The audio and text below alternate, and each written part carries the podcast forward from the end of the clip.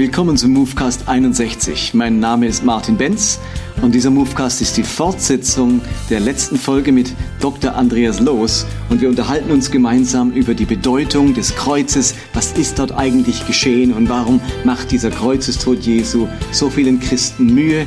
Wie kann man das Ganze nochmal anders deuten? Und hier steigen wir mitten ein in Teil 2. Du sprichst jetzt schon ein bisschen eine weitere Deutungsmöglichkeit an von Kreuz, die mir immer sympathischer oder näher wird in den letzten Jahren, nämlich dass sich im Kreuz vor allem im, im, Verhalten Jesu in seinem Märtyrertod die unüberwindbare, unzerstörbare Liebe Gottes zeigt. Mhm. Also Jesus begegnet im Kreuz die ganze Bosheit, die Menschen so äh, sich ausdenken können, mit die grausamste Hinrichtungsmethode, der ganze Neid äh, der jüdischen Gelehrten, ähm, dein Ketzerprozess, dann der Hochverratsprozess, den er vor Pilatus erlebt, und dann all das Böse, das auf ihn niederprasselt, tötet ihn und in all dem drin, Dornenkrone auf, verachtet, verspottet werden, so alle Facetten des Bösen, das man erleben kann, das nimmt er hin. Er wehrt sich nicht. Er sagt ja, ich könnte, wenn ich wollte, die Legionen des Himmels herbeirufen. Ja. Und er, er verzichtet auf all das und bleibt liebevoll, bleibt zugewandt. Hm. Bis zum letzten Atemzug kann er dem Schächer neben sich noch Vergebung zusprechen, kann er sich noch um seine Mutter kümmern. Ähm, wo, wo ihre Zukunft hingeht, äh, dass sie versorgt ist, äh, kann, den, kann zu Gott sagen, vergib ihnen, sie wissen nicht, was sie tun. Also Christus liebt am Kreuz bis zum letzten Moment und insofern hat für mich das Kreuz ganz stark auch die Bedeutung, dass Gott uns wie zeigt, vorlebt, deutlich macht, ich lasse mich vom Bösen, ähm, von der Gewalt, von der Sünde der Menschen nicht äh, mundtot machen, ich lasse mich nicht davon abbringen zu lieben. Da gibt es keinen Moment, wo ich dann doch wieder zornig werde, wo ich mich abbringen lasse, wo mein Wesen in etwas anderes sich verkehrt. Ich bleibe liebevoll bis zum Schluss. Also auch am Angesicht des Bösen hören wir nicht auf zu lieben, versöhnlich zu bleiben, zugewandt zu bleiben. Und äh, also insofern ist das Kreuz für mich der Ort, wo sich die Liebe Gottes wie in keinem anderen Ort zeigt, beweist, unter Beweis stellt und gleichzeitig der Ort, der mir, mir aufzeigt, wie Leben gedacht ist, wie Glaube gedacht ist, wie Gottes Beziehung gedacht ist, nämlich sich, egal wie böse es zugeht und eben selbst wenn es schlimmer wird und wir Weltkrieg im letzten Jahrhundert hatten hm. und momentan überall die Diktatoren aufsprießen wie die Pilze aus dem Boden, wir hören nicht auf zu lieben, zu hoffen, uns zuzuwenden, uns für Versöhnung einzusetzen, uns zu kümmern, den Blick auf den Schwachen zu haben, all das, was Jesus am Kreuz gemacht hat. Ja. Dafür ist für mich das Kreuz ein wunderbares Bild. Ja. Und die Frage ist ein bisschen, fällt jetzt dort was von der Erlösung, von der Überwindung der Sünde im klassischen Sinne raus? Ich sage mir jetzt bei dieser Deutung, überwinde ich die Sünde auch. Nämlich, da wollen welche was Böses und ich reagiere positiv. Hm. Da, wird, da werde ich lächerlich gemacht und ich schimpfe nicht zurück. Petrus schreibt ja da im Petrusbrief am, am Kreuz, der, der geschollt, der nicht widerschallt, ähm, der nicht, der, der, der nicht zurückdrohte, also der gerade nicht Gleiches mit Gleichem vergolten hat. Ja, ja. Ähm, das ist am Kreuz geschehen. Und insofern wird ja das Böse, das mit an mich herangetragen wird am Kreuz, doch überwunden, indem ich mich nicht anstecken lasse davon, sondern das Gegenteil tue, eben Liebe und zuwende. Hm. Also ich bin total mit dir. Da gibt es nichts zu ergänzen. Jetzt hätte ich aber eine Nachfrage. Also wenn du sagst, ähm, du sagst, das ist die Offenbarung dieser Liebe Gottes, da zeigt Gott seine Liebe. Das stimmt. Aber ist es nur die Offenbarung von etwas, was auch völlig unabhängig vom Kreuz sowieso schon dasteht? Weil wenn es nur die Offenbarung von etwas ist, was völlig unabhängig vom Kreuz dasteht, dann könnten wir ja argumentieren und könnten tatsächlich sagen, dann liebt Gott die Welt doch sowieso, dann ist er doch sowieso versöhnungsbereit, vergebungsbereit. All das stimmt ja. Ähm, dann hat er es am Kreuz ähm, halt nur noch mal gezeigt. Und da muss ich dir sagen, ähm, ja, das Kreuz offenbart und zeigt in einer unüberbietbaren Weise diese für mich fast nicht glaubbare Liebe Gottes.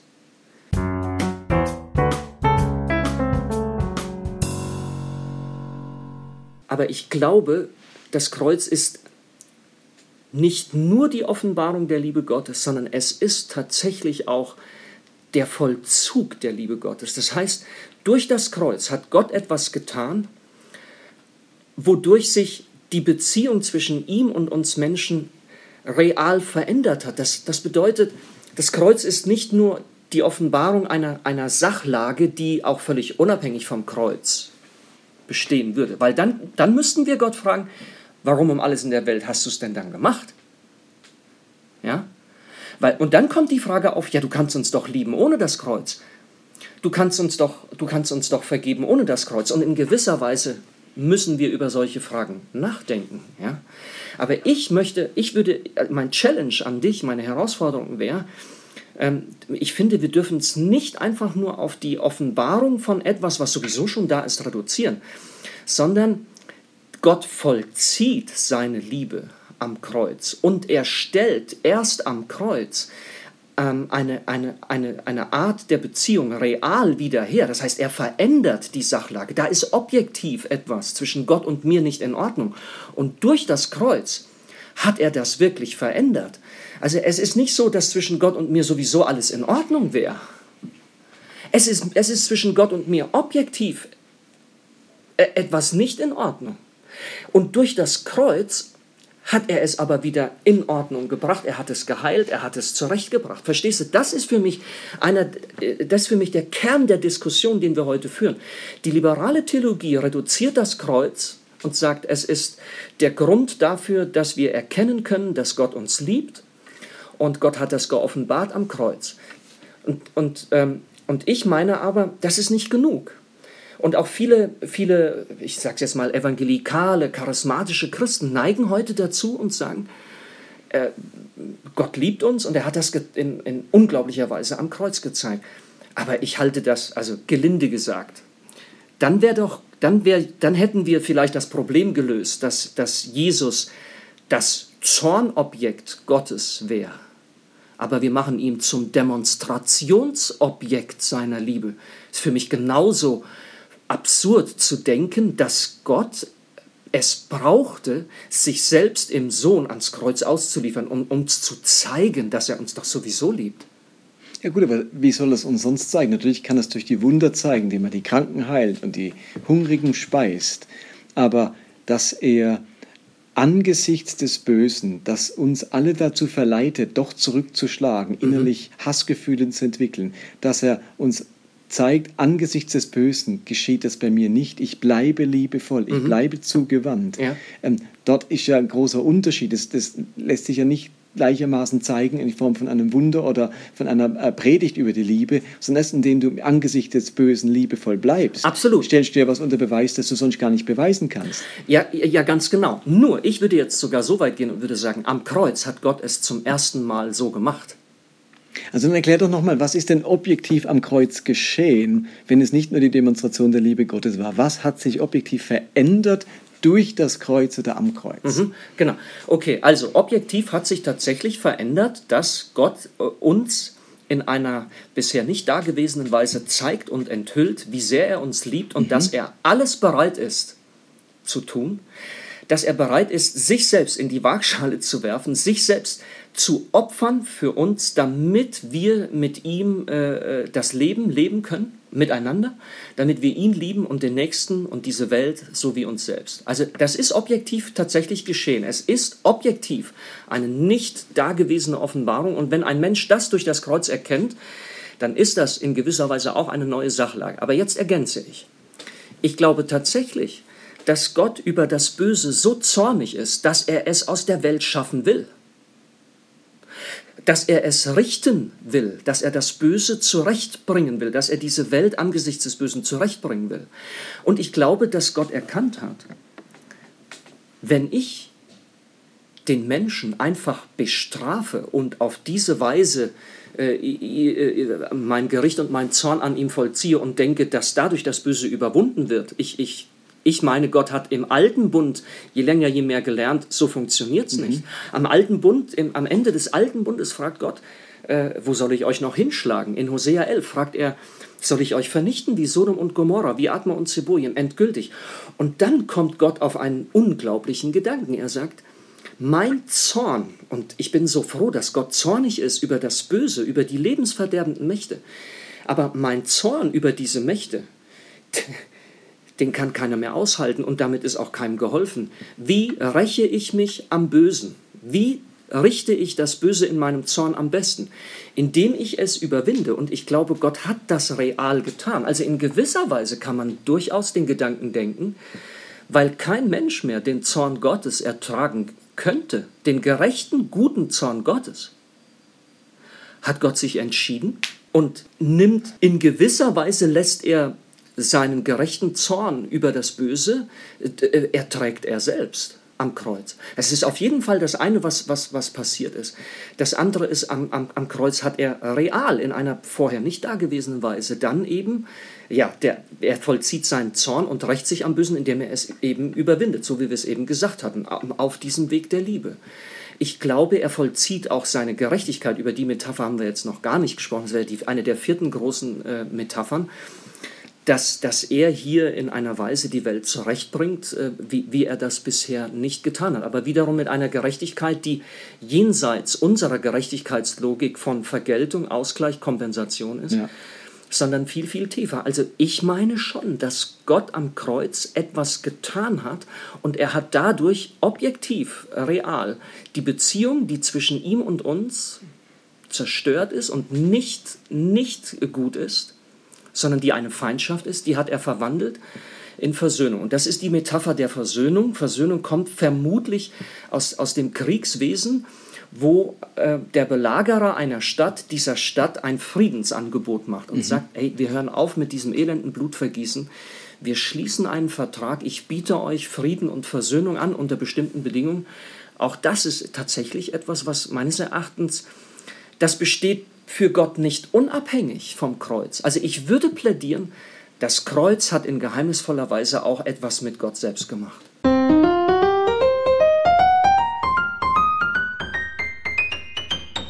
Okay, das ist natürlich spannend. Das heißt, äh, am Kreuz geschieht auch etwas mit Gott. Ja. ja da, man könnte natürlich auch erwidern, mit Gott ist schon zuvor etwas geschehen, darum kam es zum Kreuz. So sehr hat Gott die Welt geliebt, dass er seinen Sohn gab. Also Amen, Bruder. es ist natürlich nicht so, dass am Kreuz Gott entdeckt, wie sehr er die Welt liebt, sondern Am die hat er vorher geliebt und Amen. deswegen kommt es zum Kreuz. Amen.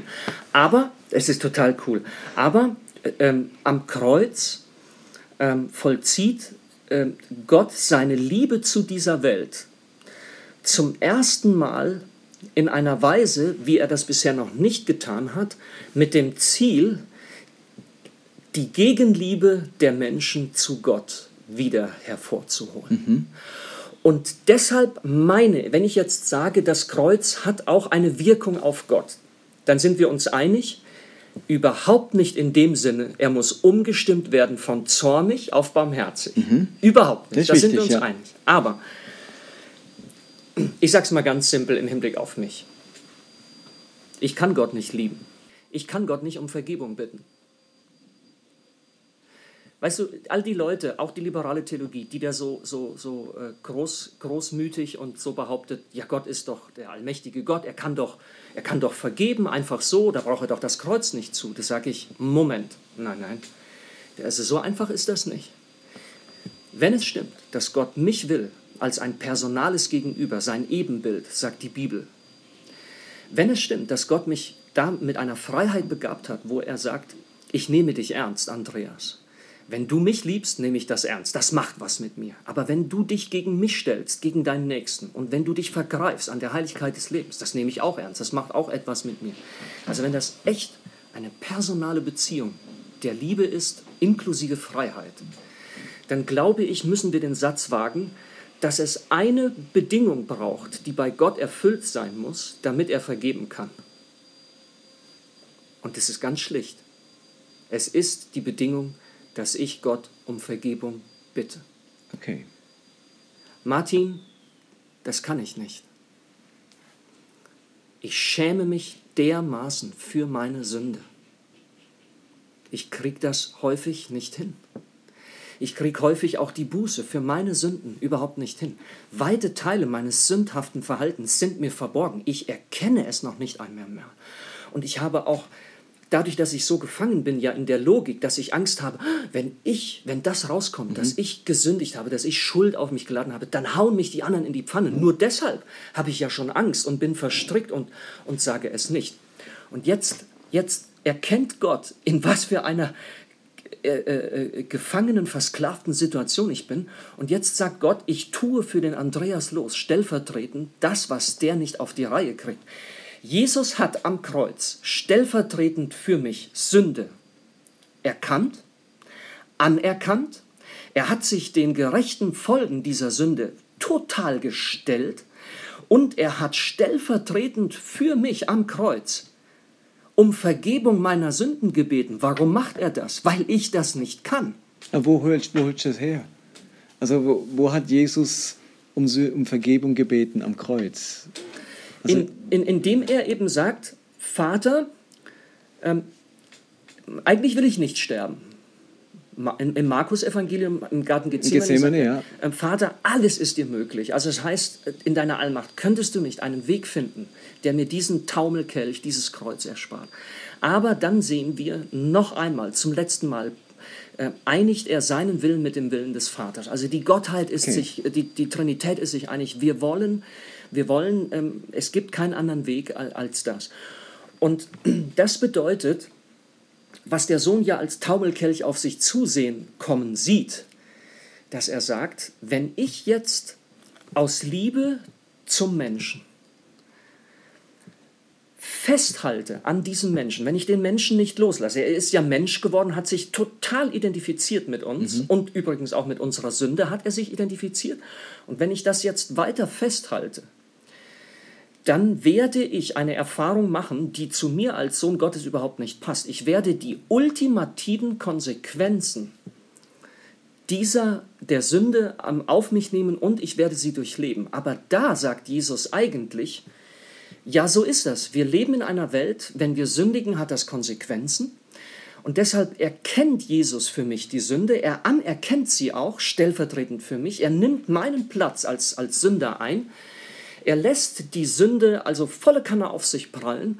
Und damit gibt er dem Vater auch recht, aber, aber noch im letzten Atemzug sagt er ja, Vater, vergib ihnen. Wir haben ja den, diesen stellvertretenden Aufruf, Vater, vergib ihnen, haben wir ja am Kreuz schon selbst. Also er, er letzten Endes tut er für mich das, was ich nicht tun kann.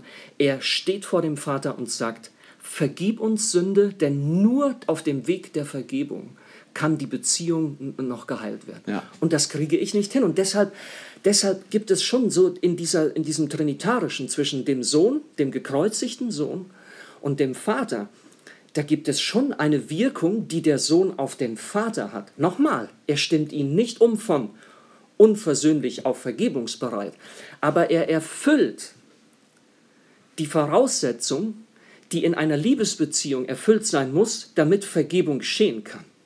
Also ich mache es nochmal zwischenmenschlich deutlich. Wenn du mir meine Sünden einfach immer irgendwie vergibst, dann gehe ich irgendwann zu dir und sage, Martin, ich glaube, du liebst mich nicht wirklich, denn du nimmst mich als personales Gegenüber deiner Liebe überhaupt nicht ernst. Du gehst über mich hinweg. Ja? Und, und das sind ja auch Phänomene von Vergebung, wo wir in unseren Gemeinden, in unseren Kirchen, wo Vergebung viel zu leichtfertig und viel zu schnell ausgesprochen wird und deshalb ist es aber auch keine Vergebung. Ähm, wir müssen einander ja Zeit geben, bis dass es zu diesem heiligen Moment kommt, wo einer dem anderen sagt, ich kann es nicht wieder gut machen. Und wenn du mir nicht vergibst, dann ist hier Hopfen und Malz verloren. Dann, dann bin ich auf dem Weg in die Hölle. Das also ein Ringen um Vergebung und nicht im Sinne von Schwamm drüber, halb so schlimm. Ganz genau. Ganz genau. Deswegen sage ich diesen gefährlichen Satz, Gott brauchte das Kreuz. Nochmal, nicht um umgestimmt zu werden. Er will ja vergeben. Aber deshalb brauchte Gott das Kreuz, weil er, weil er, weil er in, in, nach der Logik seiner Liebe vergeben möchte. Und das ist eine gerechte Logik. Und diese, in, in Liebe braucht Gott, dass er merkt, dass er hört, bitte äh, vergib mir. Und weil ich das nicht hinkriege, hat Jesus das stellvertretend für mich getan.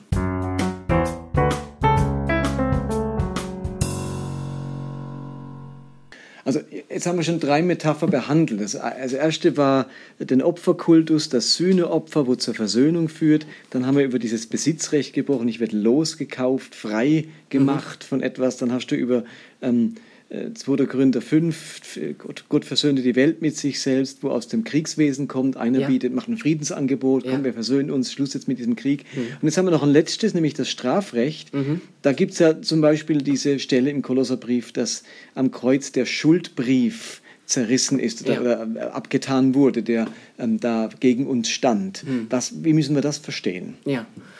Also das ist dieser, dieser tiefe biblische Gedanke des, des, äh, des Straf, äh, und auch des Strafleidens.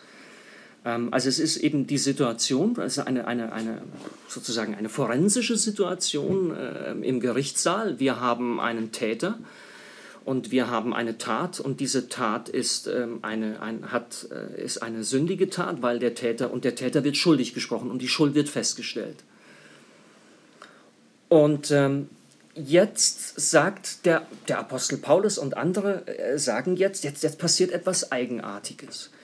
Ähm, jetzt tritt in diesem Gerichtsverfahren einer auf und, und er hat überhaupt nichts äh, äh, Schlimmes getan. Er ist in keiner Weise schuldig geworden, sondern ist in der Tat unschuldig, aber er, er, er setzt sich an die Stelle des, des Täters und des für schuldig Befundenen und stellvertretend für ihn ähm, erleidet er jetzt die Strafe.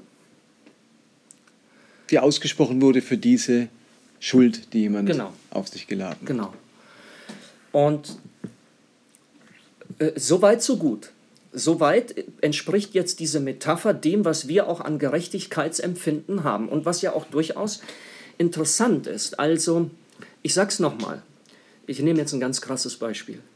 Ich finde es gut, dass Gott zornig ist und dass es ein strafwürdiges Vergehen ist, wenn ein Mann eine Frau vergewaltigt.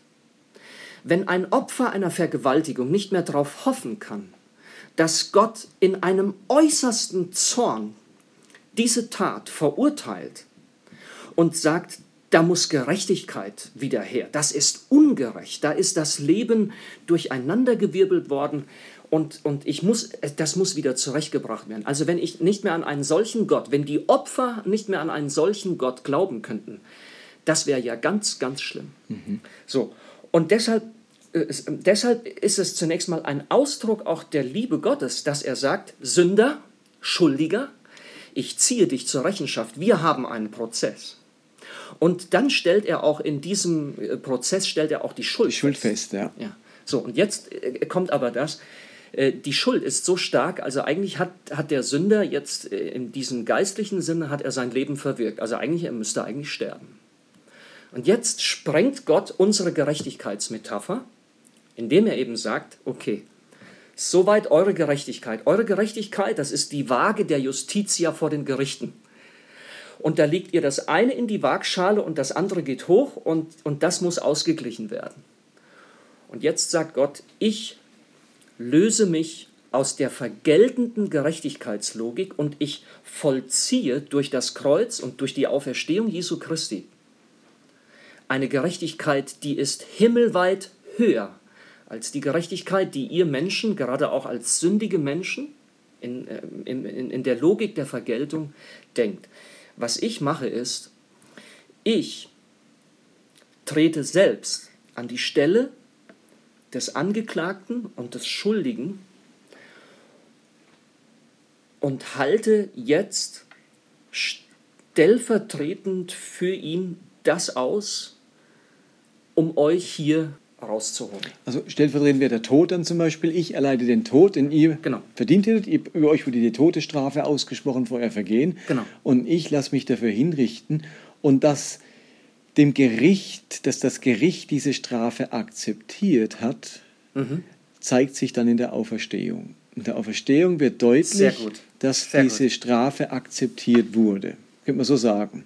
Wenn du es so sagst, bist du wieder hart am Rand mit dem Gedanken, Gott ist ein Gott, der muss erst mal sehen, dass seiner Gerechtigkeit Genüge getan wird mhm. und dadurch wird er umgestimmt auf Vergebung. Jetzt sind wir wieder im Alten, in diesem Fahrwasser, was wir beide ja nicht wollen. denn es ist, jetzt wird ja die Metapher der Gerechtigkeit eben genau gesprengt. Es ist ja nicht so, dass durch diesen, dass, es ist, das ist ja ein Richter, der will ja sein Recht durchsetzen. Warum? Nicht aus egoistischen Motiven, sondern weil Ungerechtigkeit unser Leben zerstört.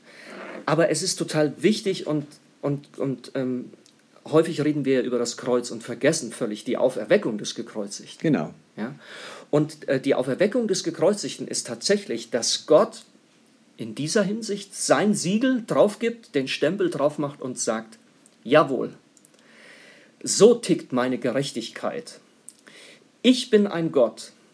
Ich setze keine Hoffnung mehr, dass Gerechtigkeit hergestellt wird durch gerechte Bestrafung sondern ich bin ein Gott, ich setze alle meine Hoffnung darauf, dass nur ich selbst die Strafe für die Sünden überhaupt noch, noch, auf, noch, noch, noch aushalten und überhaupt tragen kann, weil wenn, wenn die gerechte Strafe für die Sünden die Menschen treffen würde, dann wäre wäre das ganze Heil verloren. Dann können wir den Laden gerade dicht machen. Dann können wir nochmal eine Sintflut starten.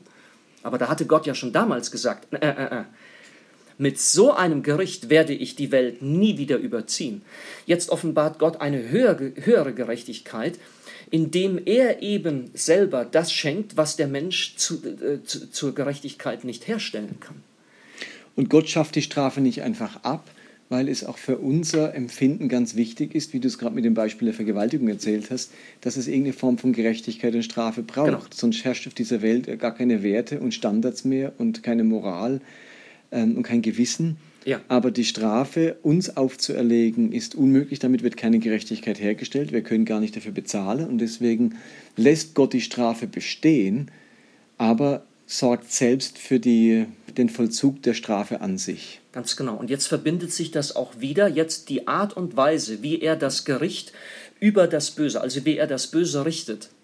Das haben wir ja in der Erlösungsmetapher, die, die, die Metaphern hängen ja alle irgendwie zusammen. Und jetzt merkt man, wenn wir jetzt genauer nachfragen, ja, wie überwindet denn der Richter, der selber sich an die Stelle des Gerichteten und Schuldigen setzt, wie überwindet er denn jetzt konkret das? Da müssten wir das andere wieder reinholen.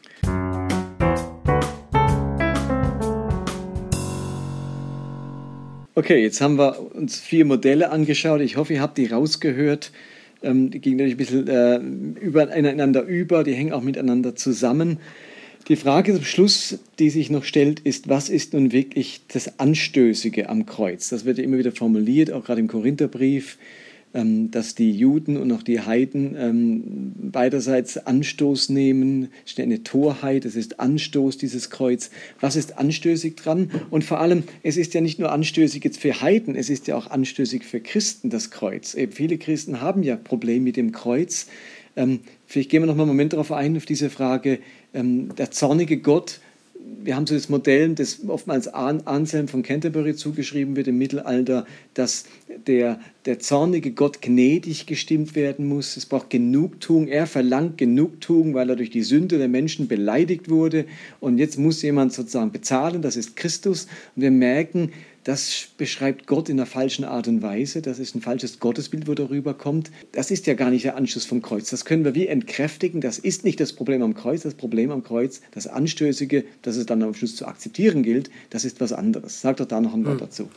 Also vielleicht noch ähm, wirklich nochmal, ich finde, wir sollten diese Frage, was ist der Skandal des Kreuzes, sehr, sehr ernst nehmen. Das Problem mit, mit dieser ich nenne das, das ist die Vulgärform der Anselmschen Satisfaktionslehre. Es ist eine Vulgärform, weil Anselm hat so ziemlich genau das Gegenteil gesagt. Anselm sagt wortwörtlich, Gott braucht nicht das Blut seines Sohnes um. Aber das wäre nochmal ein anderes Thema. Aber diese Vulgärform hat sich im Laufe der Jahrhunderte dann auch ausgerechnet in, in der evangelischen Christenheit wirklich verbreitet.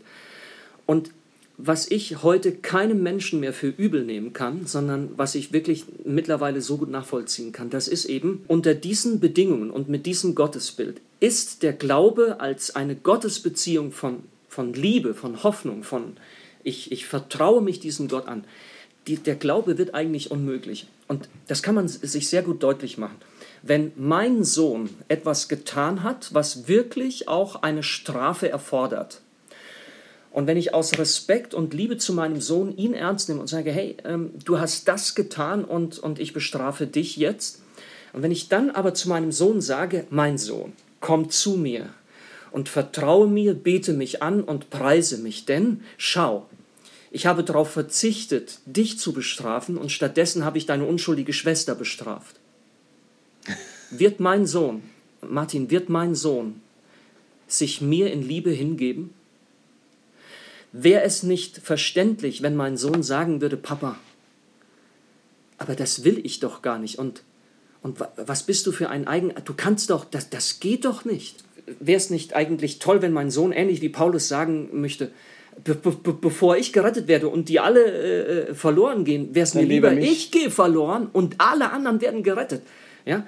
Und deswegen ähm, glaube ich, wir haben hier sowohl in der Christenheit selbst, aber auch bei all denen, die eben genau sagen, äh, ich kann diesen Gott nicht glauben, ein Gott, der, der so tickt, das ist also wirklich schwierig. So, und jetzt ähm, hast du das ähm, messerscharf erkannt. Viele Christen glauben bis heute, das ist der eigentliche Skandal des Kreuzes. Also, du bist ein Sünder, du stehst unter der sogenannten Erbsünde von Adam. Da denken die dann, das wäre so eine Art Substanz. Unsere ganze DNA da ist damit verseucht. Man identifiziert das Wesen des Menschen mit der Sünde. Wir sind nur noch Sünder und sonst gar nichts. Und wir sind dann so schlecht, dass Gott eben ähm, uns, uns eigentlich töten muss und dann nimmt er glücklicherweise einen anderen Prügelknaben und das wäre ja diese Vulgärform. Ich kann verstehen, dass, dass Menschen sagen, da kann ich äh, nicht dran glauben. Und ich bedauere das zutiefst, dass, dass weite Teile der evangelischen, auch freikirchlichen Christenheit denken, das sei der Skandal des Kreuzes. Und das will man auch nicht predigen, das will man nicht vermitteln. Warum evangelisieren wir nicht? Weil wir denken, das, was ich da erklären soll, das finde ich selber gar nicht so gut. Ja, es ist die Substanz. Dann reden wir nicht davon. Es ist, es ist genau die Substanzlosigkeit. Wir wissen selber nicht mehr, was wir am gekreuzigten Christus wirklich haben. Ähm, und das sage ich jetzt nicht als der Herr Theologe, der die Gemeinden und die Basis der Gläubigen, dazu gehöre ich ja auch, dann äh, kritisiert. Die Theologie hat versagt in den letzten Jahrzehnten. Mhm. Den Christen und auch den Nichtchristen äh, dieses wahnsinnige Ereignis und den wahren Skandal des Kreuzes plausibel äh, zu machen und auch zu erklären. Und deswegen wäre das ja sicherlich interessant, die Frage zu stellen, ja, was ist denn der wahre Skandal des Kreuzes? Ich glaube, das würde uns echt weiterbringen.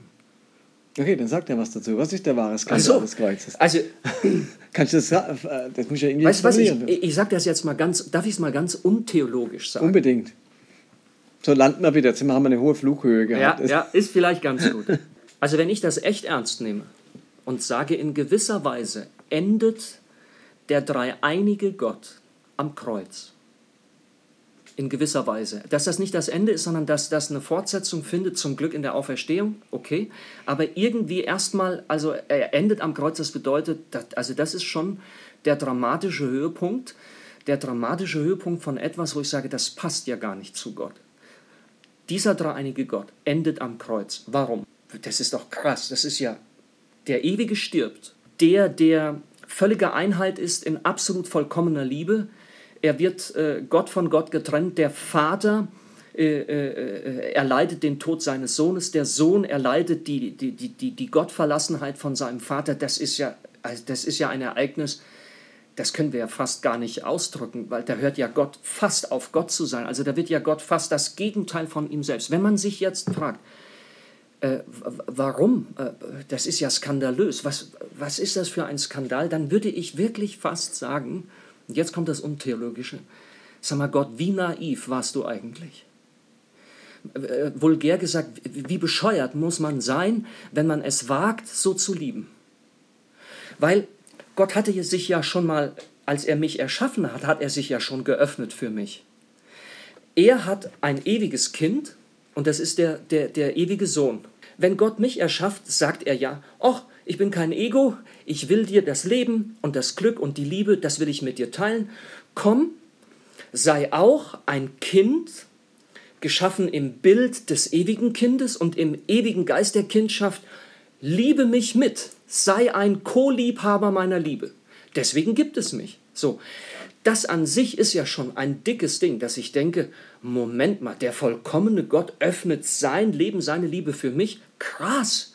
wow, hey, ah toll, ich habe das Leben und die Liebe, ich bin dankbar.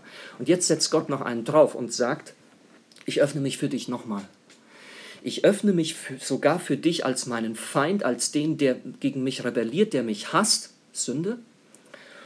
Und, und jetzt erleide, jetzt nehme ich unser Beziehungsproblem, das nehme ich in meine trinitarischen Beziehungen. Ich mache das Problem zwischen dir, Andi, los und mir, das mache ich zu einem Problem zwischen dem Sohn und dem Vater in der Kraft des Heiligen Geistes. So, das ist ja das, was am Kreuz passiert ist. Mein Gott, mein Gott, warum hast du mein mich Gott, verlassen? Mein Gott, warum hast du mich verlassen? Und wohlgemerkt, die, diese Gottverlassenheit des Sohnes vom Vater bedeutet ja auch, dass der Vater den Tod seines Sohnes erleidet. Ich meine, der weiß jetzt, was es bedeutet, sein Kind zu verlieren. Seitdem ist er ja der Gott aller Witwen und aller Waisen und so weiter und aller Eltern, die, die, die kinderlos aufwachsen müssen. So, und jetzt der Skandal.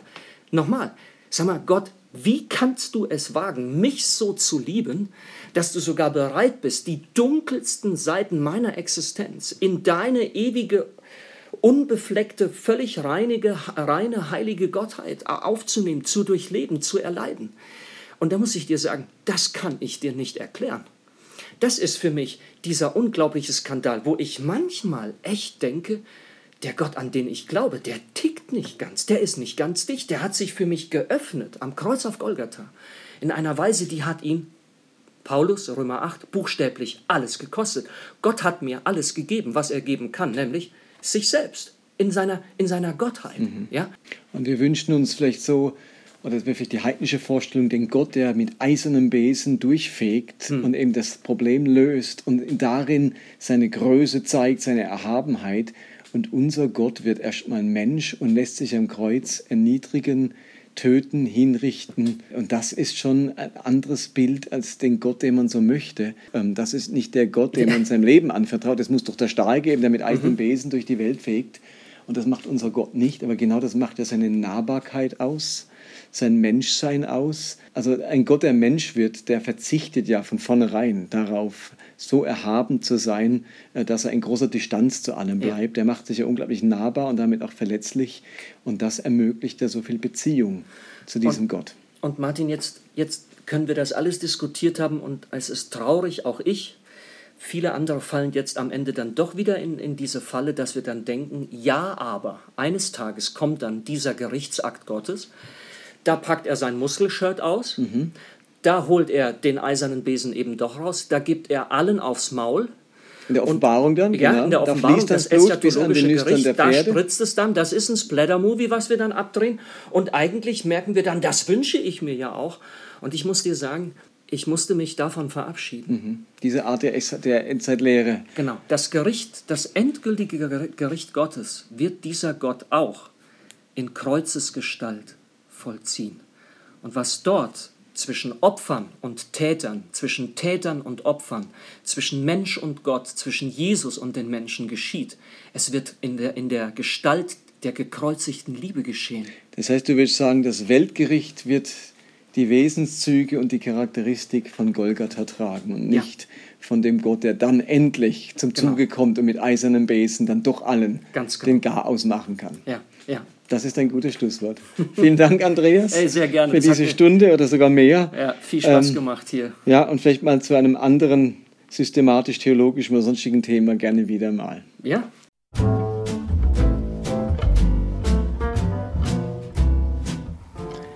Das war Movecast 61 mit Dr. Andreas Loos, Dozent auf dem Theologischen Seminar St. Krishona. Und mir ist bewusst, wir hatten die letzten zwei Folgen relativ hohe Flughöhe. Das war theologisch anspruchsvoll und ich bin sehr dankbar, wenn ihr mir ein Feedback gebt zu diesen beiden Folgen, aber auch grundsätzlich zum Movecast.